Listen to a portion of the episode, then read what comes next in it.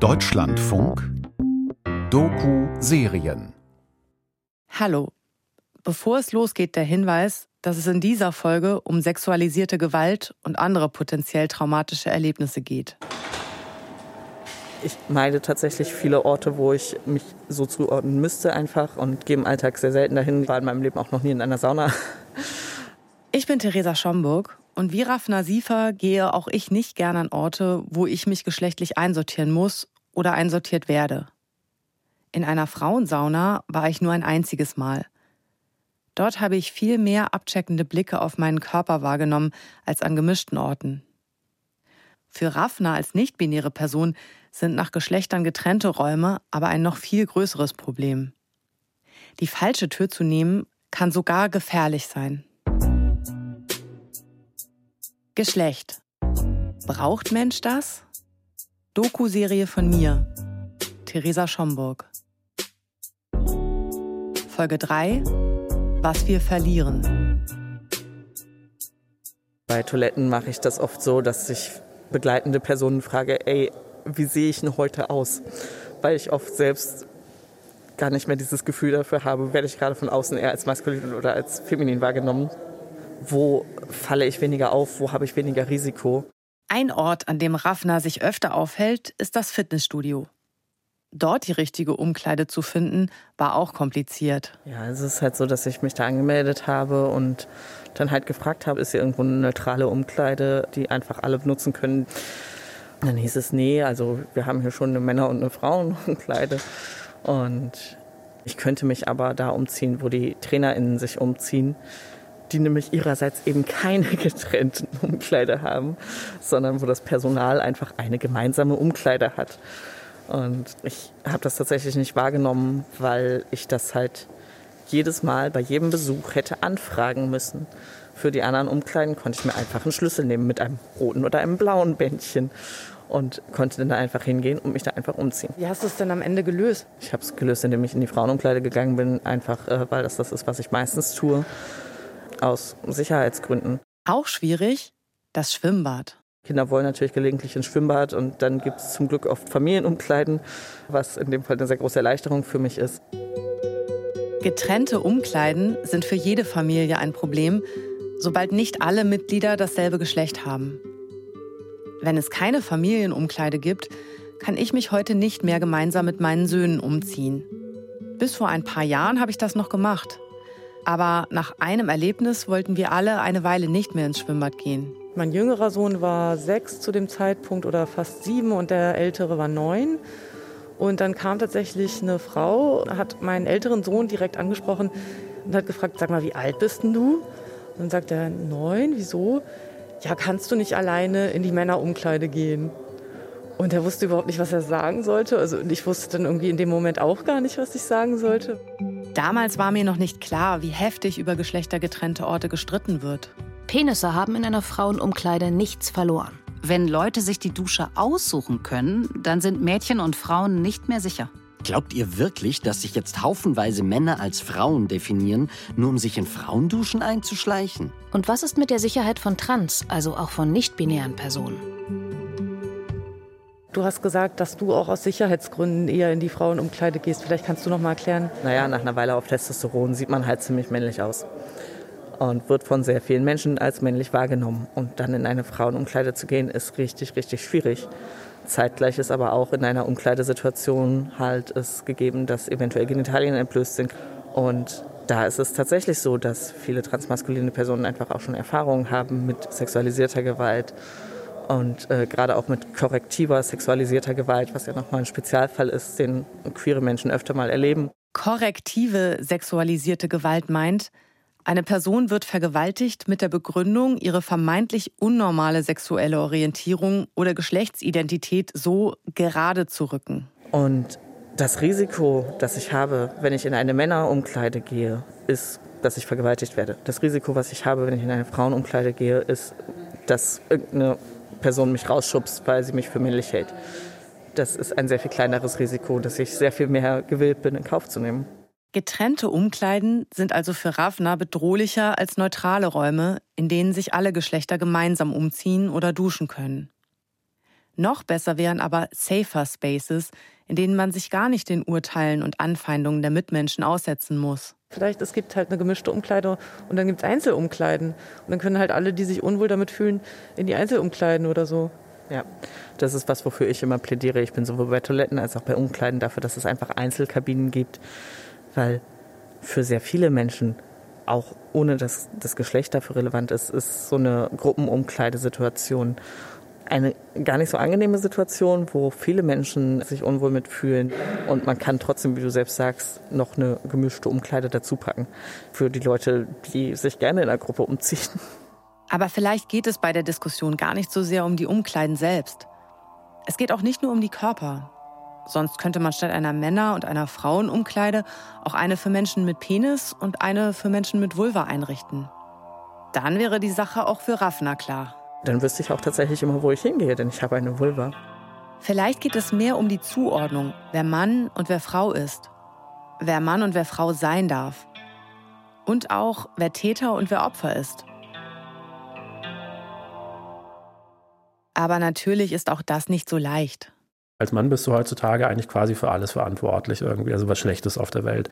So wie ich nicht als Frau abgestempelt werden will, möchte auch Martin, mit dem ich seit vielen Jahren befreundet bin, nicht in eine Männerschublade gesteckt werden. Jeder Gewalttat, ja alles an Umweltverschmutzung.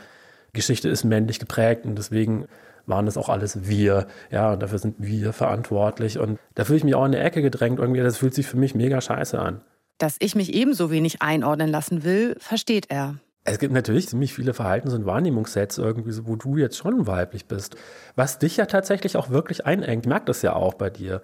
Also, dass wir halt so na, immer verständnisvoll sein müssen, irgendwie niemals aggressiv sein dürfen, gar nicht wütend sein dürfen, niemals laut werden und der ganze Kram, ja, verstehe ich total. Weil natürlich bist du auch wütend über bestimmte Dinge, zum Beispiel, dass du eingeengt wirst, ja. Und dann verhältst du dich anders und dann bist du halt eine schlechte Frau, ja. Das ist natürlich total blöd. Klar, verstehe ich. Und trotzdem findet er die Aussicht auf eine Gesellschaft ohne Geschlechtszuschreibungen gar nicht schön. Im Gegenteil. So viel sie kosten, umso mehr bringen sie emotional und gesellschaftlich. Ich glaube nicht, dass es von ungefähr kommt, dass es die Dinger gibt. Im Alltag schaust du ja dann immer irgendwie so, hm, okay. Also völlig unbewusst. Gehört es in die Männerschublade oder gehört es in die Frauenschublade? Und damit du die Welt so ein bisschen sortieren kannst. Warum findest du das wichtig, die Welt auf diese Weise zu sortieren? Ich weiß es nicht. Es vermittelt einfach tatsächlich eine Sicherheit irgendwo, weil das ist jetzt halt die Welt, in der ich jetzt aufgewachsen bin und das beinhaltet ja auch einen ganzen Regelsatz, wie gehe ich jetzt mit der und der Person um? Das kann ich dir jetzt alles gar nicht irgendwie konkret aufzählen, weil es natürlich total unbewusst ist.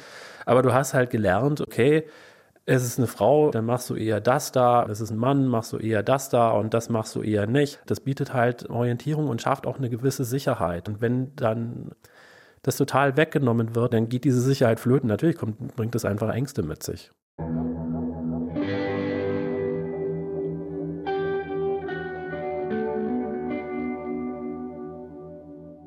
Genesis P. Orridge lernte Mitte der 90er Jahre Lady J kennen.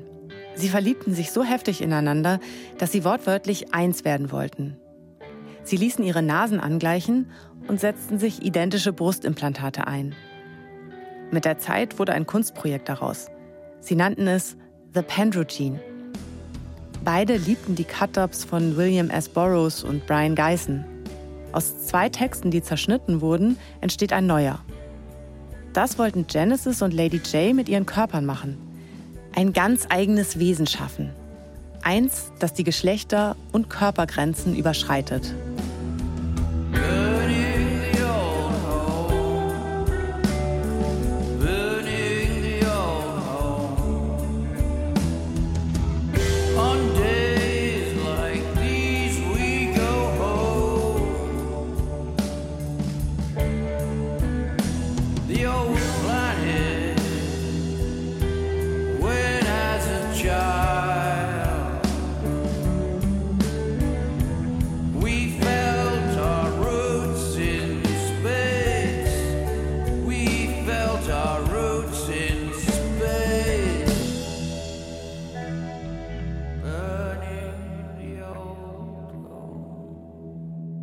Aber zurück zu mir und meinem Umfeld.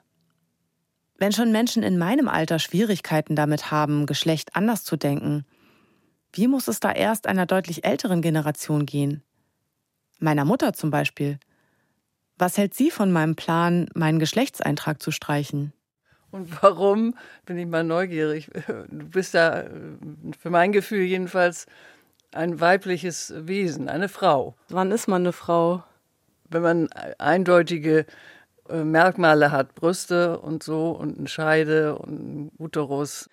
Wie war das denn eigentlich? Also als ich geboren wurde, da wurde dann ja in die Geburtsurkunde reingeschrieben, dass ich weiblich bin. Ja. Oder ein Mädchen. Klar, haben gesagt, weil das, was man sieht, ist ein Mädchen mit Scheide und bei Jungs, die haben normalerweise einen Penis.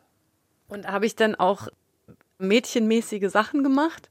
Nee, das, was ich als Kind damals getan habe, ja, mit Babypuppen, die man betüdelt hat und so, das hast du eigentlich nicht gemacht. Du hast immer sehr schon intellektuell so gelesen und solche Sachen gemacht. Also als du es dann konntest.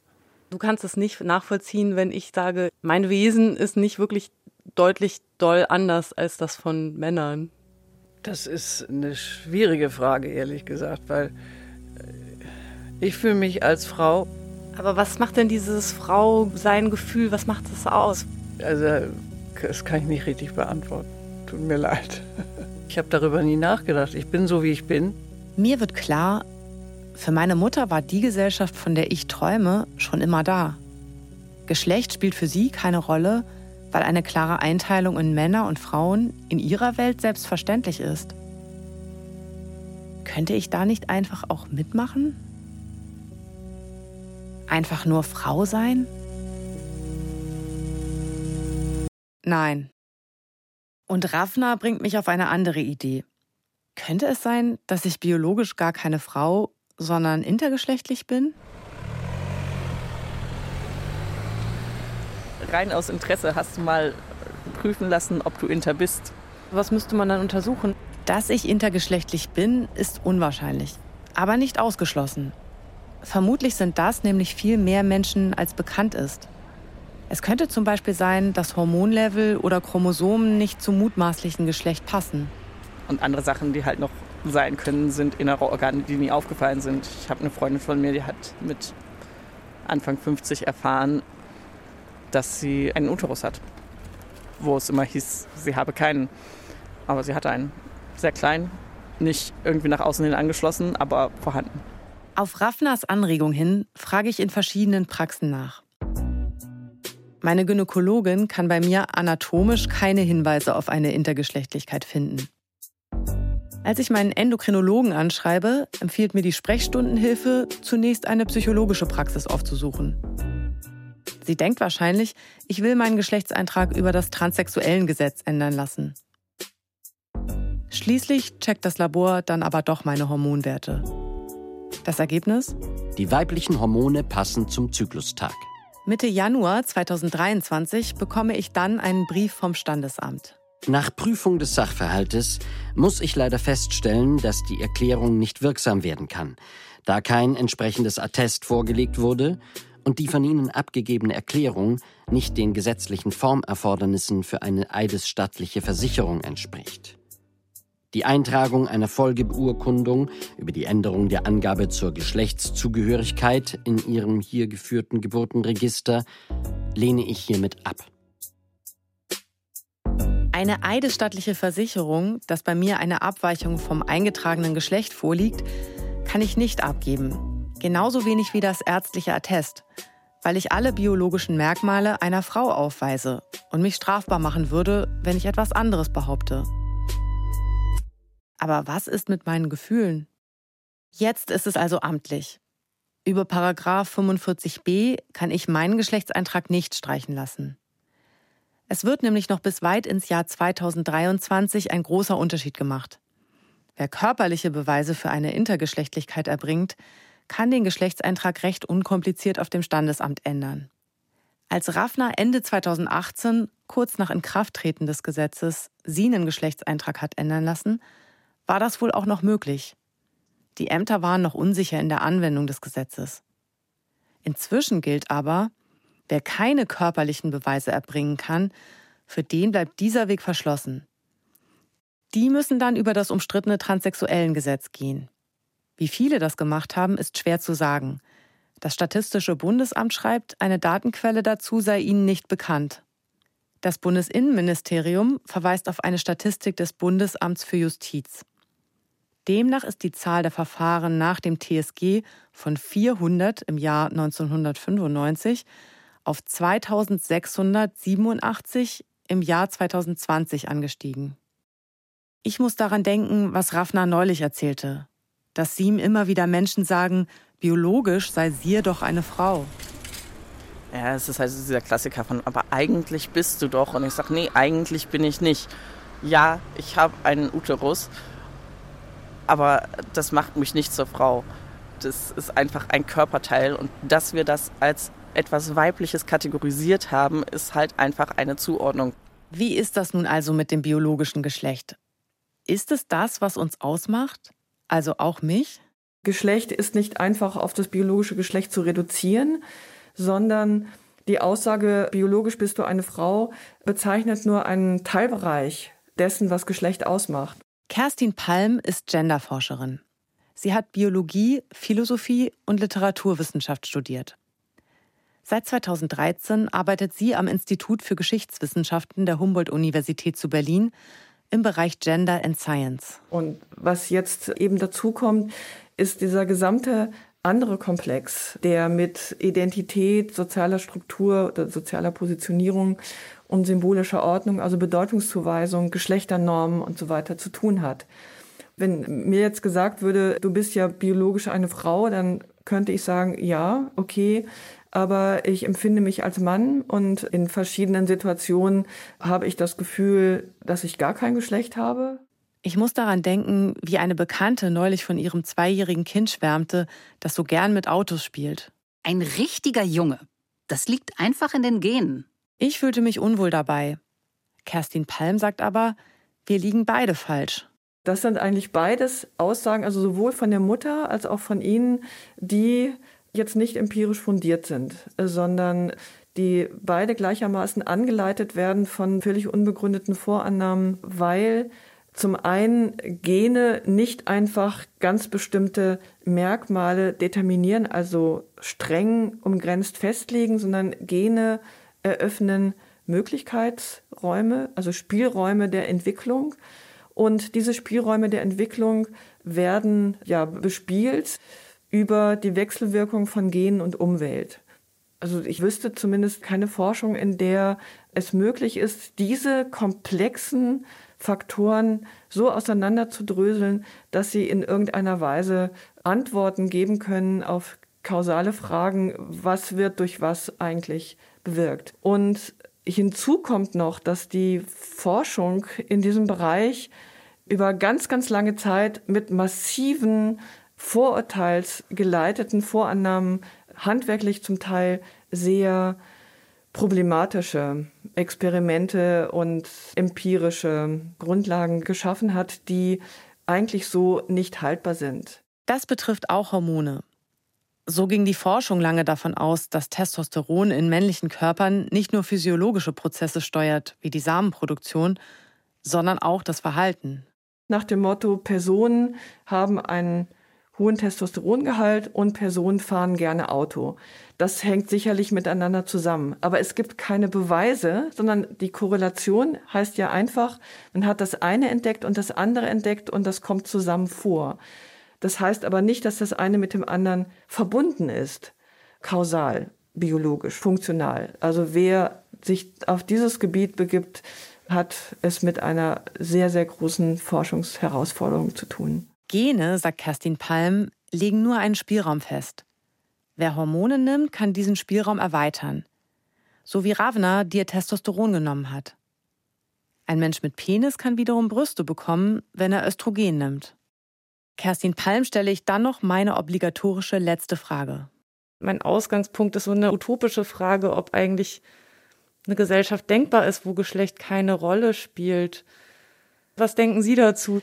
Also das hängt jetzt natürlich davon ab, was Sie unter Geschlecht verstehen. Wenn Sie als Biologin arbeiten, dann können Sie ja sagen, naja, es ist mir jetzt eigentlich egal, ob das jetzt Geschlecht oder Pusemuckel oder sonst was heißt. Interessant ist, dass ich hier bestimmte Anatomien bestimme, bestimmte Physiologien bestimme, zum Beispiel die Fähigkeit, Eizellen oder Samenzellen auszubilden. Etwas anderes ist es mit der gesellschaftlichen Dimension von Geschlecht. Also was ist zum Beispiel mit Geschlechtsidentität, mit gesellschaftlicher Positionierung auf der Grundlage des Geschlechtereintrags? Da könnte ich mir durchaus vorstellen, zu sagen, naja, eigentlich ist Geschlecht sozial und kulturell unwichtig. Wichtig ist der individuelle Mensch, die Chancen, die ein individueller Mensch in der Gesellschaft hat. Ich will mich schon von Kerstin Palm verabschieden. Da fällt ihr noch etwas ein. Was mich immer interessiert, ist die Aufgeregtheit, mit der die Debatte über Geschlecht geführt wird. Warum ist das eigentlich so? Weil diese Utopie, vielleicht kann man ja in Zukunft auf Geschlecht verzichten, also auf den sozialen Aspekt von Geschlecht und den kulturellen Aspekt. Vielleicht ist das gar nicht so leicht möglich, weil es ganz bestimmte Bedeutungen des Geschlechts in der Gesellschaft gibt, die also mit Orientierung zu tun haben, mit bestimmten kulturellen Geflogenheiten, Gegebenheiten, Sichtweisen und so weiter. Was gibt es da für Ängste? Warum sind diese Personen so aufgebracht, wenn man ihnen das Geschlecht wegnehmen will, sozusagen? Was passiert da eigentlich? Wenn es also vor allem um den Wunsch nach Orientierung und Sicherheit geht, hat Geschlecht dann vielleicht mehr mit Glauben zu tun als mit Wissen und Fakten? Der Glaube fängt da an, wo einer Tatsache ein Sinn zugeschrieben wird. Dass es Mann und Frau gibt, ist Tatsache, also sowohl für mich persönlich als auch für die katholische Kirche. Und der Glaube fängt eben da an, wo nicht nur gesagt wird, es gibt Mann und Frau, sondern da, wo gesagt wird, und die gibt es, weil. Um das noch besser zu verstehen, treffe ich Norina Pohl. Sie ist erst vor einigen Monaten zum Katholizismus übergetreten und hat sich schnell der Initiative Maria 1.0 angeschlossen. Die sieht Maria als großes Vorbild an, möchte keine Frauen im Priesteramt sehen und spricht sich gegen Abtreibungen aus. Maria 1.0 ist daher sehr umstritten, auch innerhalb der römisch-katholischen Kirche. Ich habe einen Flyer von Maria 1.0 mitgebracht. Auf dem Flyer ist eine Marienfigur abgebildet. Sie steht auf einem Berg aus weißen Rosen, hat die Hände zum Gebet gefaltet und trägt eine überdimensionale Krone auf dem Kopf. Den Text des Flyers habe ich schon auf der Webseite gelesen. Dort steht unter anderem Jesus hat ganz bewusst Männern und Frauen gleichwertige, aber unterschiedliche Rollen zugeordnet. Somit ergänzen sich die beiden Geschlechter in ihrem Dienst in der Kirche indem sie zwar verschiedene Aufgaben ausüben, jedoch immer mit dem gemeinsamen Ziel, die Liebe Gottes in den Herzen aller Menschen zu entzünden. Norina passt gar nicht in das Klischeebild, das ich von einer strenggläubigen Katholikin habe. Sie ist schick angezogen, Mantel, Handtasche und wirkt angenehm freundlich, offen und gar nicht missionarisch. Was gefällt ihr so an der katholischen Kirche und an Maria 1.0? Ich war als junge Frau viele Jahre auf der Suche bis ich den Katholizismus gefunden habe und hatte eben Fragen wie, was bedeutet es, dass ich eine Frau bin? Wie gehe ich damit um mit bestimmten Problemen, die ich habe im Liebesleben oder im alltäglichen Leben? Norina ist 26 Jahre alt und studiert Geschichte und Russistik. Von ihrer Jugend spricht sie so, als lege die schon sehr lange zurück. Als Teenagerin habe ich früh feministische Ideen gefunden und habe dann, weil es ja auch tausend verschiedene Spielarten des Feminismus gibt, alles mal durchgespielt, von radikal über queer bis äh, was weiß ich nicht was. Und in meiner radikal feministischen Phase habe ich mich super maskulin gegeben, weil ich das dann cool fand. Ja, und so quasi die frühen Frauenkämpfe verherrlicht habe. Und dann bin ich in meiner Latzhose rumgelaufen und habe irgendwie ja, mich so inszeniert. Und im Endeffekt war das aber immer nur so eine Identitätsspielerei und nichts, wo ich das Gefühl hatte, ja, jetzt macht es Sinn, jetzt fühle ich mich frei und jetzt weiß ich ganz genau, was es heißt, eine Frau zu sein und wo ich sicher bin, wo ich frei bin. Norina ist verheiratet und glücklich darüber, dass in ihrer Ehe die Geschlechterrollen klar verteilt sind. Der Aufbau der katholischen Familie sozusagen ist so, dass die Frau dem Mann folgt und der Mann folgt Jesus Christus damit, so ist die Idee, im Endeffekt hoffentlich beide dem christlichen Ideal folgen. Das ist auch genau der Knackpunkt, wo, glaube ich, in unserer heutigen Gesellschaft ganz viele aufschreien und sagen, das geht doch nicht. Dass man sagt, die Frau folge dem Mann. Das ist tatsächlich auch der Punkt, an dem ich zusammenzucke. Aber Norina lässt sich nicht beirren. Sie meint, das würde oft missverstanden. Unterordnung bedeutet, man vertraut vollkommen. Und das ist etwas, wo ich das Gefühl habe und gerade auch, weil ich viele Jahre dagegen angekämpft habe, gerade gegen solche Ideen von Unterordnung, jetzt, wo ich das so lebe, wie es gemeint ist oder wie es zumindest von der katholischen Kirche gemeint ist, erlebe ich das eben als Freiheit und als Sicherheit, weil es um das absolute Vertrauen geht und genau dadurch mache ich mir über viele Dinge, über die sich vielleicht andere Frauen den Kopf zerbrechen oder in ihrer Ehe unglücklich sind, nicht so viele Gedanken. Mehr will Norina nicht preisgeben von ihrem Privatleben. Sie kann aber sehr lange über die Bibel und den Katechismus sprechen. Das ist ein Handbuch über die Grundfragen des christlichen Glaubens. Sie hat sich dieses Regelsystem bewusst ausgesucht, weil es ihr Halt gibt. Fast bin ich ein bisschen neidisch auf Norina, auch wenn ich weiß, dass das für mich so nicht funktionieren würde.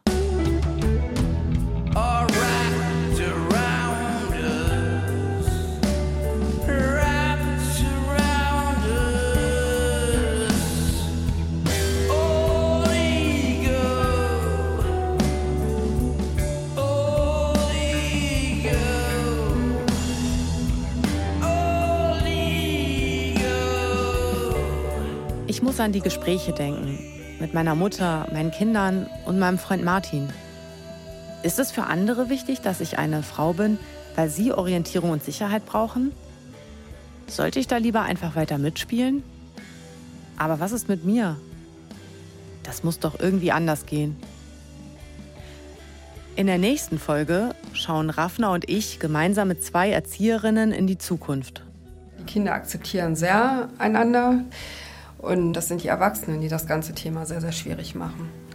Und äh, ich denke, wenn man da eine Offenheit lebt und wenn die von jungen Jahren an schon lernen, ne, dass wir einfach anders sein können und jeder so genommen werden soll, wie er ist, dass sie dann auch ganz anders in die Zukunft gehen ne, und vielleicht ein viel offeneres Weltbild haben als wir heute. Und mit der nicht-binären Künstlerin Dan Dunson schaue ich in die Vergangenheit.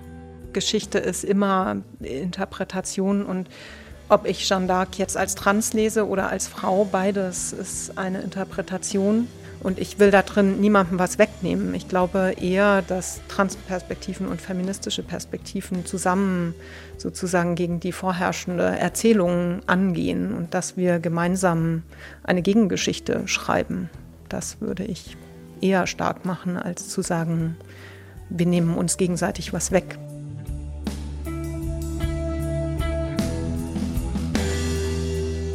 Geschlecht. Braucht Mensch das? Folge 3. Was wir verlieren. Eine Doku-Serie von mir, Theresa Schomburg.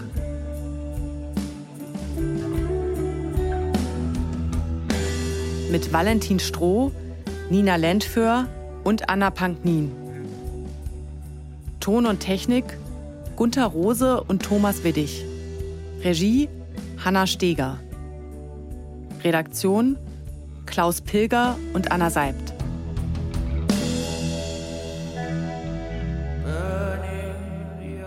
Produktion Deutschlandfunk 2023.